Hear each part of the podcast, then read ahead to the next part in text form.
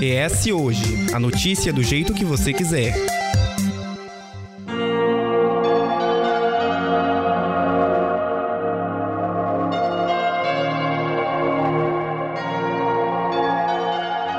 Ah, o verão, a época que a gente associa ao bem-estar, onde tudo fica mais leve e alegre. No entanto, a estação também requer cuidados especiais. Nós falamos sobre os riscos e os benefícios da exposição ao sol e à saúde da pele, bem como os cuidados com os alimentos consumidos nesse período. E hoje vamos falar sobre as doenças do verão. Sim, existem doenças que são mais comuns nesse período e muitas vezes podem ser evitadas. Neste período de praia e superexposição ao sol, alguns perigos passam despercebidos. Por conta do excesso de chuva e das ondas de calor, o nosso organismo fica mais fragilizado e suscetível a contrair doenças como micoses de pele, conjuntivite e a dengue. Para conversar com a gente sobre os cuidados necessários da estação, bem como para entender os fatores de risco, vamos conversar com a dermatologista Letícia Bastos e também com a infectologista Rúbia Miose. Neste primeiro bloco, vamos conversar com a dermatologista Letícia Bastos. E para começar, eu queria perguntar sobre uma doença que normalmente afeta as mulheres no verão, que é a candidíase. Por quê? O que, o que na estação propicia o aumento de casos dessa infecção? E que cuidados devem ser tomados para impedir a proliferação desse fungo? Então, no verão, a gente tem um aumento muito grande do calor e também da umidade. Então, a região genital fica mais úmida e o fungo gosta de umidade e de calor. Então, isso faz um desequilíbrio ali da flora local, porque a cândida é um fungo que já faz parte da nossa flora normal, não é um fungo que a gente se contamine com ele. E com isso, ela esse desequilíbrio faz com que ela prolifere mais. Então, as medidas são muito locais para a gente prevenir isso. É, o uso de roupas adequadas, frescas, né, que que causem um mínimo de calor ali na, na região genital. E além disso, a- as calcinhas também, se forem de algodão ou de tecidos bem leves, ajuda bastante na evaporação dessa, desse suor que fica ali na região genital. A gente não, não é muito fácil encontrar, né? É engraçado isso, que apesar de ser o ideal, de ser o mais recomendado, é, as pacientes têm muita dificuldade de encontrar esse tipo de calcinha. Fica até uma dica aí, né, para a indústria. para a indústria, um nicho de mercado, porque é muito difícil encontrar. Só que é o ideal. E então, assim, basicamente é isso. E em relação ao biquíni, por exemplo, biquíni molhado, é, sa- é, sair da praia, chegar em casa tem que tirar imediatamente, não é bom ficar com biquíni, como que funciona em relação a isso? Exatamente, você tá certíssima. É pouco tempo com o biquíni, o mínimo possível, né? Porque é o mesmo caso da umidade, né? É a umidade que ajuda a, a, a proliferação Vai da estar da favorecendo esse, esse, essa proliferação, né? Época do verão também tem as micoses de pele, né? Como é que isso acontece? Como é que a gente consegue é, aliviar isso? Tem o caminho da roupa também ou é um pouquinho diferente? É, não, é um pouquinho diferente. Na verdade, a as micoses de pele, elas acontecem. Claro que sim, o calor propicia um pouco a proliferação, só que, é, principalmente nas regiões de dobra, assim, né? Você pode ter dobra, né, da virilha, da axila. Nesses locais, realmente, é o calor. Em outros locais, é mais porque a gente se expõe mais, né? Beira de piscina, por exemplo, é um lugar que a pessoa que às vezes tem aquela descamação crônica, acha que não é nada, mas na verdade é uma micose, tá contaminando ali aquela beira de piscina, e aí você tá se expondo mais, você frequenta mais a piscina, né? Todo, toda a sua mais família descalço também. fica mais descalço, exatamente. Então você acaba se contaminando com mais facilidade e as roupas mais descobertas também, o fungo que tá ali no ambiente, você tem mais facilidade de encostar ali em algum ambiente que tá com o fungo e você se contaminar. Então é mais por, por esse aspecto. E tem algumas micoses também, popularmente conhecido como o pano branco, por exemplo, que ele é muito mais frequente no verão. É, é meio que uma suscetibilidade individual, que também é um fungo que está presente na maioria das pessoas, mas que ele é. O sol diminui um pouco a imunidade da pele e a- aumenta a oleosidade, e esse fungo se alimenta da gordura da pele. Então ele tende a ter uma proliferação maior no verão. Então as pessoas que têm tendência já têm que usar os produtos adequados, os shampoos adequados para prevenir essa proliferação também no verão. Tem algumas diquinhas que a gente usava pra pandemia que a gente pode aplicar agora. Claro que o álcool gel tá meio fora da questão de fungo aí, mas questão de chegar em casa, tomar um banho, de repente ter uma troca de roupa um pouco mais constante, já ajuda essas pequenas diquinhas que a gente já adotou um pouco na pandemia que podem ser mantidas agora, né? Exatamente. É, é, é, você tá sempre com a roupa fresca, né? Com o corpo fresco, sem estar tá muito suado. Isso tudo ajuda bastante. É, são coisas que a gente realmente adquiriu e que fazem bem sempre, né? E pensando na exposição, né? A gente expõe mais a pele tanto ao sol como às águas, né? De mar, de piscina, de cachoeira, enfim, para se refrescar. É, que cuidados a gente deve ter com a pele no pós-banho, na pós-piscina e também ao ter contato com a areia, por exemplo, com a própria área de piscina ali? O que, que a gente pode fazer para evitar certas coisas, certas infecções? É, basicamente, realmente tomar um banho, né? Após esses contatos, caprichar na hidratação, porque a pele vai ficar mais ressecada, porque tanto o cloro quanto a água salgada, né, ressecam mais a pele, o próprio sol por mais você se previna, acaba, né, às vezes dando uma bronzeadinha, então você acaba ressecando a pele. Muito cuidado com o cabelo também, o cabelo é o que mais sofre, né, com esses agentes de sal e, e cloro, que você pode fazer uma prevenção antes de entrar na água do mar, passando um creme protetor, né, e depois que você sair também. É, é interessante também molhar o cabelo com água doce antes de usar água salgada, que ele também ajuda a evitar que você tenha tanta agressão pelo sal ou pela, pelo cloro da piscina então, assim, são medidas simples que a gente pode fazer para dar uma minimizada e hidratar mais o cabelo também. Em outro episódio, a gente falava dos cuidados com a pele, né? A gente tem que é, trabalhar esse tempo inteiro, principalmente essas horas de banho. Então, a gente falou de repassar o protetor solar, escolher o protetor solar adequado, né? De ter todo esse cuidado com a pele, mas a gente sabe que o cenário de proteção ideal nem sempre acontece. O que fazer quando acontece alguma queimadura na pele? Como lidar com esse processo, que é um processo também doloroso também. Essa queimadura da pele leva um tempinho para recuperar, mas dá para dar uma amenizada e uma ajudada aí também. Sim, olha, aí depende do grau de queimadura, né? Porque a mesma queimadura solar, ela pode ser uma queimadura mais leve, aquela, aquele vermelhinho, mas pode ser uma queimadura mais grave, mais extensa, né? Pode até ter a formação de bolhas. Em criança e idoso é um pouco mais grave, porque pode até chegar a desidratar. Então, assim, sempre beber bastante água, manter né, as crianças e os idosos sempre hidratados. No pós-praia, é, hidratar se for uma queimadura mais levinha, só hidratar tratar mesmo. Se for um pouco mais grave, aí realmente procurar um serviço médico, um dermatologista, se não for possível, né, tiver num lugar de praia mais isolado, às vezes, né, até um, um pronto-socorro, porque se for um pouco mais grave, aí acho que tem que ter uma atenção mais especial. Essa atenção especial aí é, é para evitar o que exatamente? Porque assim, a gente sabe que queima, tem os problemas, mas assim, quando chega na, na queimadura mais grave, precisa desse procedimento é, aí pra evitar do... o quê, né? Isso, aí depende do grau da queimadura, né? Se formou bolha, se vai ter um cuidado especial com essas bolhas, se vai ter que passar alguma pomada mais é, de medicamento para queimadura.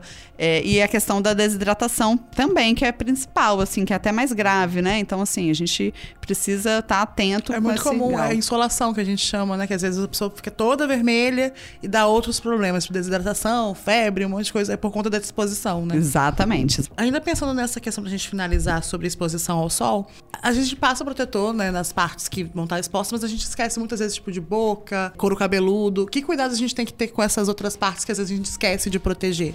Boca e couro cabeludo realmente são áreas que a gente tem que ter bastante atenção, até porque a queimadura, né, a exposição no lábio aumenta também o herpes labial, que é também mais frequente nessa, nessa época do ano. Então a gente tem pro, é, protetores solares específicos para essas áreas. O cabelo, você pode contar também com o boné, o chapéu, né? De preferência com proteção ultravioleta. Então, além de cremes que têm filtro solar, o chapéu e boné ajudam bastante, você não tem que ficar reaplicando com tanta frequência.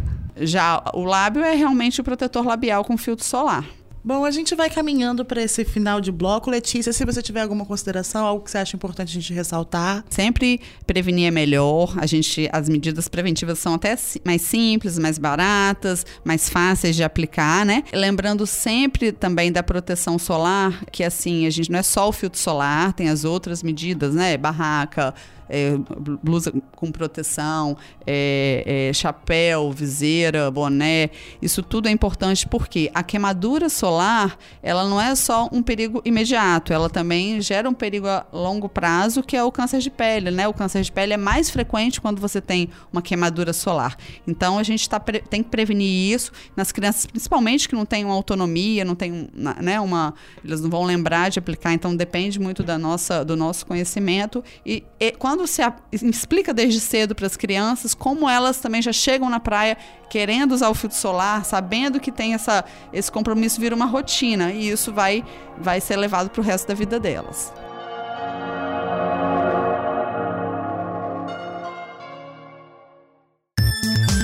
ES Ouve.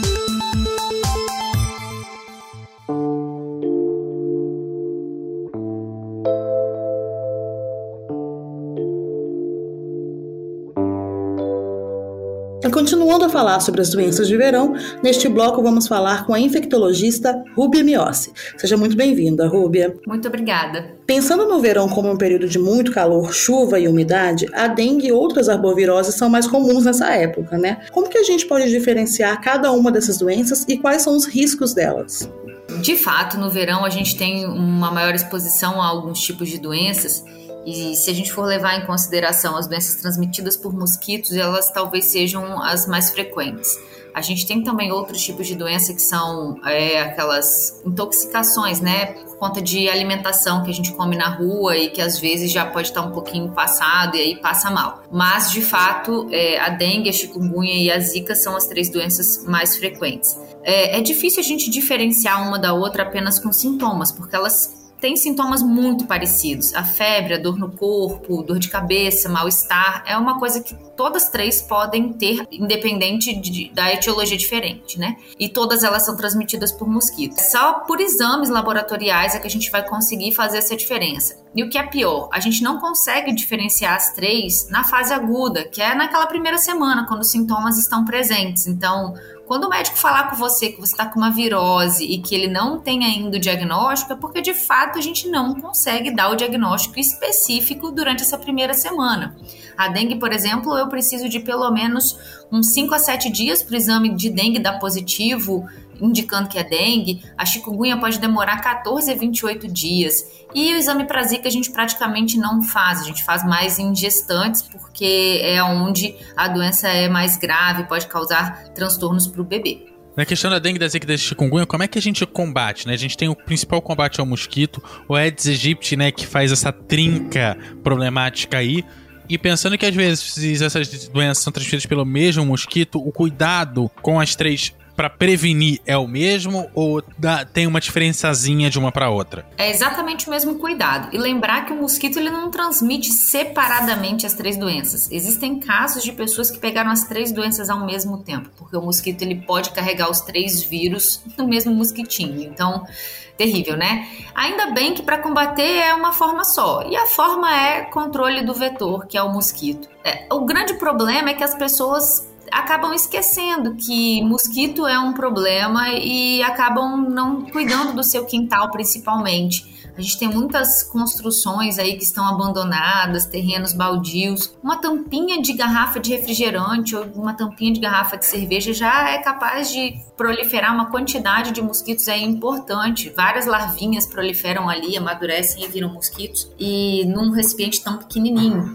Então a gente precisa cuidar mesmo é da higiene dos nossos quintais, dessas áreas abertas, olhar muito a tampa da caixa d'água, porque é, a gente sempre falou que tinha que ter caixa d'água com tampa, mas tem acontecido que a própria tampa, de, dependendo de como ela é desenhada, né, o modelo dela, ela acumula água dentro de, de algumas reentrâncias que ela tem. É, existem caixas d'água também que a tampa afunda e aí vira uma verdadeira piscina. E as pessoas não têm o costume de higienizar a caixa d'água, muito menos de higienizar a área externa da caixa d'água para não acumular água nesse local e aí ser um criador de mosquito. Então, controlar é, o vetor é extremamente importante e muito difícil. Lembrar que o fumacê, que é né, um, um tipo de veneno que as prefeituras é, dispersam no ar por meio de, de, carro, ele só vai combater o um mosquito adulto. Os ovos do mosquito, eles ficam por muito tempo, mais de ano, em recipientes secos O ovinho tá lá grudado na parede do, do recipiente e assim que entrar um pouquinho de água, ele vai eclodir, vai virar a larvinha e o mosquito adulto vai estar por aí. O vírus da, da dengue, ele pode passar mais de um ano nesse ovo do mosquito. Ah, o mosquito já nasce infectado, então a fêmea do mosquito passa para os seus ovos esse vírus e ele é perpetuado dessa maneira. Então, assim, é bem complicado da gente fazer o controle se cada um não cuidar ali do seu quintal.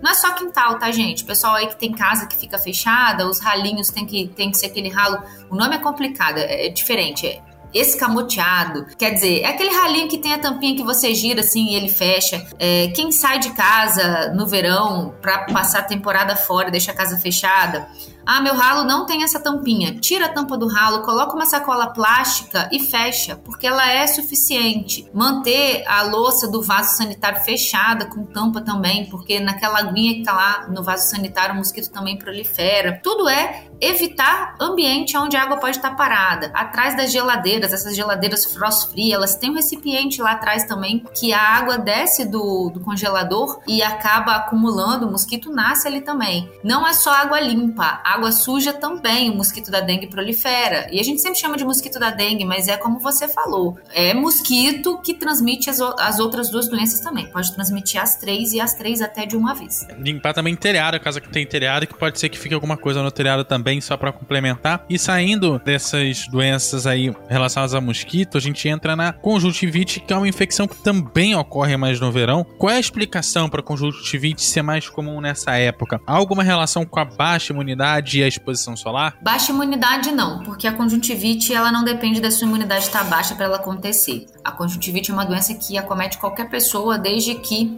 tenha condição favorável. A condição mais favorável para a conjuntivite é clima seco, não é tanto quando chove igual está chovendo agora. Quando tem boa umidade do ar, os nossos olhos também ficam úmidos e não sofrem tanto. No verão é comum ter aqueles períodos de muito, muito calor e pouca umidade resseca a conjuntiva do olho, a gente tem a tendência a esfregar mais os olhos, a gente acaba levando bactérias ali das nossas mãos para dentro dos olhos e assim a conjuntivite acaba acontecendo. Existe também conjuntivite viral que passa de uma pessoa para outra, lembrando que o vírus ele não vem voando pelo ar, é pela mão, então a gente contaminou a mão em algum lugar ou cumprimentando alguma pessoa que estava com esse vírus aí que causa conjuntivite e a gente leva ele para o nosso olho. Então, principalmente clima seco, a conjuntivite acontece e principalmente a falta de higiene das mãos, né? Colocar as mãos nos olhos sem estar higienizados. Pessoas que usam lentes de contato têm que tomar muito cuidado porque quem usa lente de contato está o tempo todo colocando a mão nos olhos, seja para colocar a lente, seja para retirar a lente ou seja porque no clima seco fica incomodado, né? A lente também parece que fica arranhando os olhos quando está mais seco e aí a pessoa esfrega mais os olhos. Isso é, é um outro fator importante. Então a conjuntivite está mais relacionada ao clima seco do que evidentemente só o fato de ter sol. É, e aí uma cidade, por exemplo, como, como Vitória, que é litoral, é mais tranquilo, ou pelo fato de ser uma cidade que tem épocas que passam muitos períodos, períodos longos sem chover, é, é uma cidade que também não tem lá um alto grau de, de precipitação, né? Contribui para esse tempo seco, por ser litoral é, é mais tranquilo? Não é muito mais tranquilo, não, porque se você levar em consideração que Vitória é a capital do Brasil, onde mais venta, eles chamam até de Ventória, o vento ajuda a tirar a umidade do ar quando a gente está nesse período seco. Então, é, o vento que tem em Vitória associado a alto grau de poluição, partículas mesmo no, no, ar, qualquer partícula sólida, não precisa ser especificamente de fumaça ou de minério, qualquer partícula sólida, pode ser até mesmo areia, já é suficiente para causar pequenos traumas no olho, né? Fazer ressecamento e causar pequenos traumas, e aí sim a gente ter esse problema de conjuntivite agravado. Então, sim o fato de ser um litoral e ter muito vento pode ajudar. É claro que a gente é, percebe que com o passar do tempo, essa condição de climática, né, ela tem se modificado bastante. A gente tem tido períodos de muita chuva intercalados com períodos de muita seca. Então, toda vez que está muito seco, é, existem essas condições favoráveis aí para o desenvolvimento da conjuntivite. É, existem também, Rúbia, as doenças, as viroses de verão, né, que as pessoas falam, que geralmente atinge mais as crianças, é mais comum, é muito comum a gente ver criança com virose, né, como chama. E quais são os principais sintomas? Nesse contexto que a gente pensa que a gente é uma pós-pandemia, mas que ainda existem casos de Covid, né, ativos no estado, como que a gente consegue diferenciar uma simples virose, por exemplo, de uma infecção por corona? Então, aí a gente tem que ver o que, que a gente está chamando de viroses de verão, porque a gente pode classificar elas em dois grupos grupos. As viroses respiratórias, que eu acho que é dessa que você está falando, e existem as viroses intestinais, que é aquela que causa diarreia. Sem dúvida, as crianças mais novinhas, elas são as mais acometidas pelas duas, porque elas têm menor, eh, não tiveram tanto contato com esses vírus aí ao longo da vida, porque têm um tempo de vida mais curto, né? Nasceram há pouco tempo.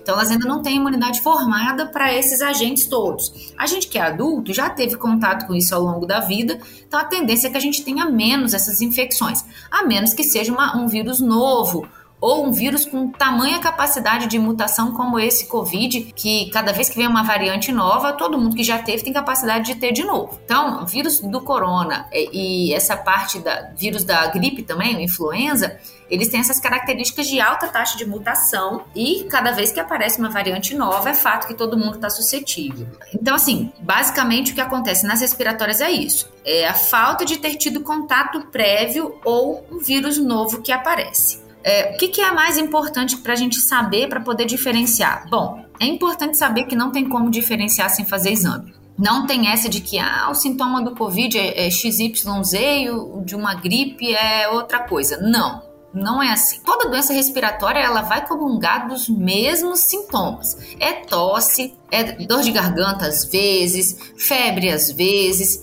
Isso tudo pode estar junto, isso tudo pode estar separado, Pode ter coriza, que é o nariz escorrendo, pode ter espirros, pode ter tosse, ou pode não ter, pode ser só um desses sintomas. Então é muito difícil, somente por meio de sintomas, a gente falar, ah, é a doença X ou é a doença Y. A gente chama de virose porque, de fato, todas elas são causadas por vírus. Então, não tem como a gente chamar de outra coisa. É virose mesmo. E a gente não fala que é virose simplesmente porque a gente não quer pesquisar o que, que é. A maior parte das doenças respiratórias não tem exame para fazer. A gente tem exame para o coronavírus e tem exame para influenza. Mas não é todo paciente que está gripado que procura também fazer esse tipo de exame. E existe um outro sem número de vírus, rinovírus, por exemplo, vírus sincicial respiratório, que os bebezinhos sofrem muito. Esse vírus sincicial respiratório na gente que é adulto dá só coriza, nariz escorrendo, um pouco, uns poucos espirros e uma tossezinha leve. Mas na criança pequenininha, o bebezinho aí, principalmente criança com menos de dois anos, pode levar essa criança para um altim, porque ele causa uma inflamação nos brônquios da criança, que são as estruturas menorzinhas lá dentro do pulmão, que impede a criança de respirar, porque obstrui com é, secreção, fica secreção dentro do pulmão, pode causar uma pneumonia e é extremamente grave. E é tudo vírus. E eu não tenho exame específico para esse vírus sicicial respiratório, a não ser é, exame de suave mesmo e feito pelo LACEN, que é estadual. Então, assim, é laboratório da rede pública. Não é toda criança que, que tem uma manifestação dessa que a gente faz esse exame com esse objetivo. Então, assim, é muito difícil de, de saber quem é quem. O fato é que tem o sintoma respiratório, independente da idade, porque a gente sabe que o Covid atinge desde o bebezinho até o vovozinho, a gente tem que fazer exame para Covid. Quem faz esse exame pelo SUS, dependendo da faixa etária e do grupo de risco, o SUS pelo, por meio do LACEN, aqui no estado do Espírito Santo, faz esse teste para vírus essencial respiratório e para influenza também no mesmo SUAB. Então, assim, fez teste rápido, deu Covid, beleza, não precisa investigar os outros. Deu negativo, pode ser um outro vírus desse. Muito cuidado em não transmitir para as outras pessoas, porque são doenças transmissíveis. Não é porque não é Covid que é uma doença mais leve. Falei desse vírus essencial respiratório, nos bebês ele é extremamente grave.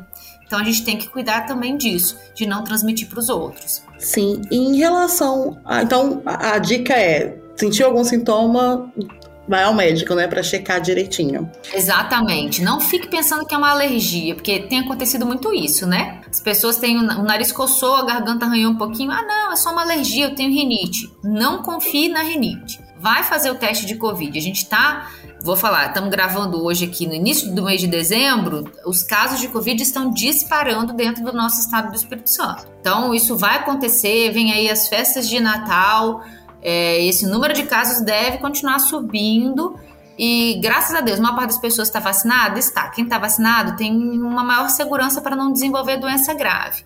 Mas quem não fez a vacina ou quem tem alguma condição crônica já, um problema de, de vias aéreas, alguma doença que diminua a imunidade ou que comprometa a resposta da vacina, tem risco sim de desenvolver doença grave e até risco de ir a óbito, independente de ter feito a vacina.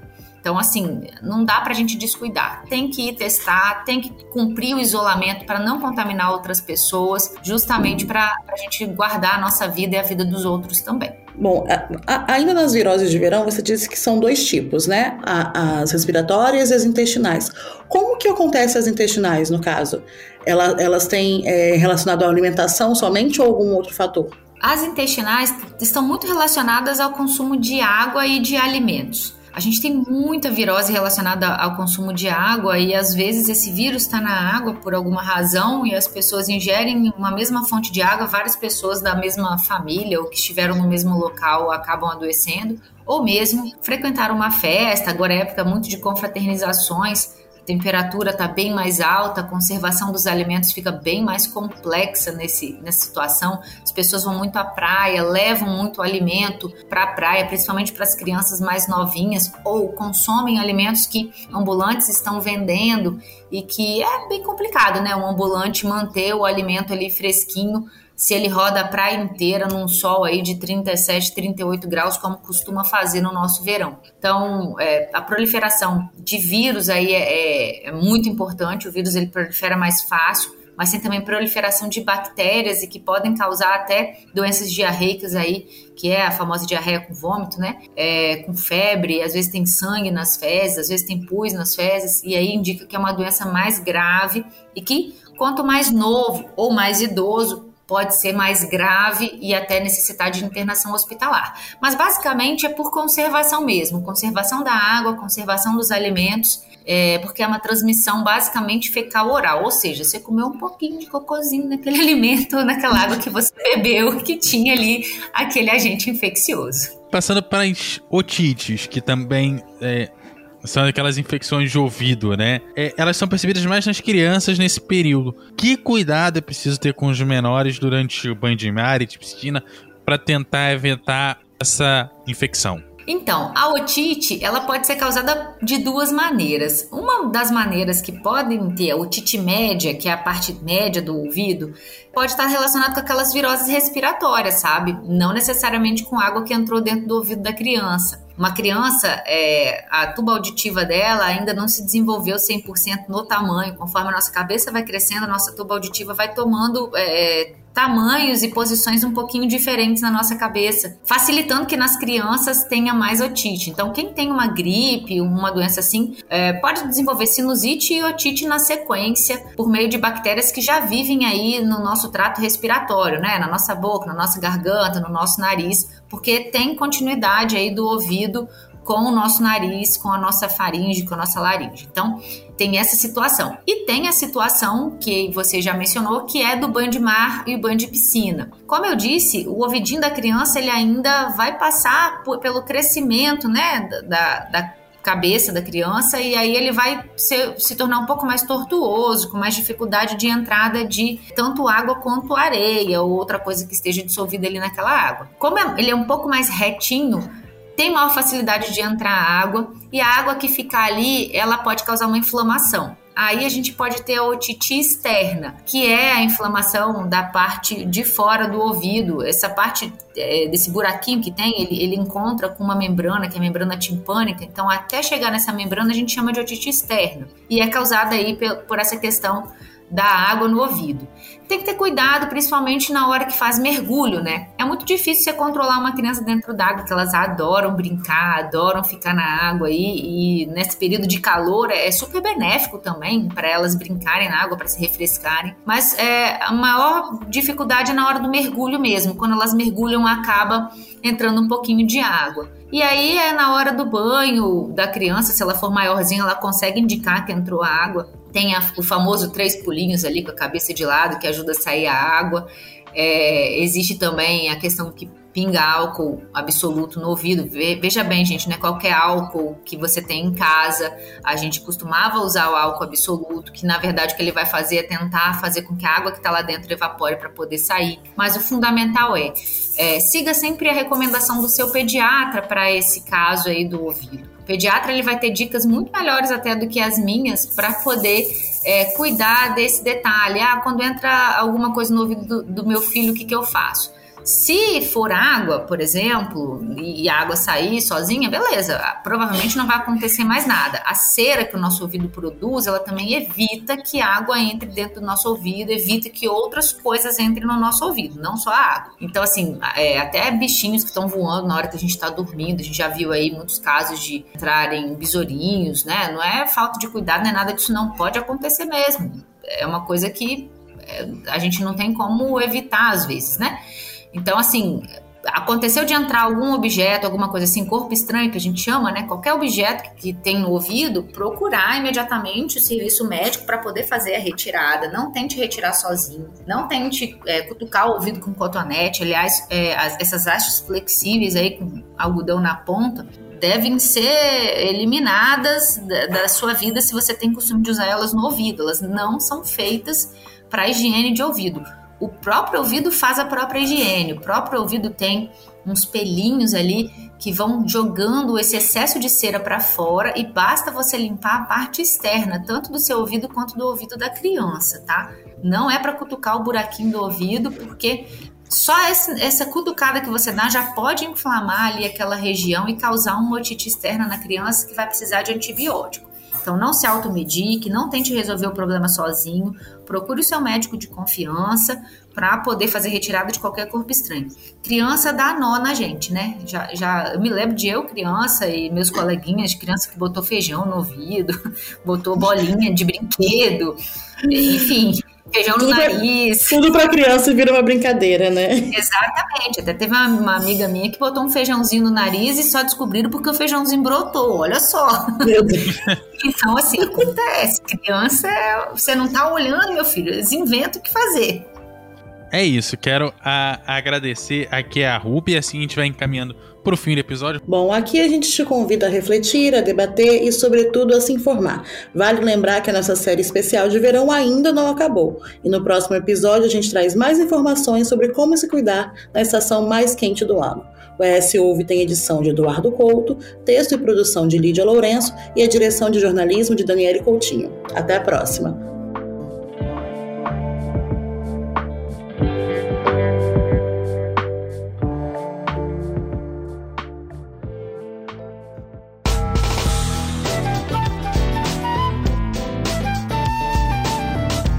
Você encontra o ES Hoje nas redes sociais, arroba ES Hoje, e também no canal do YouTube e no site eshoje.com.br.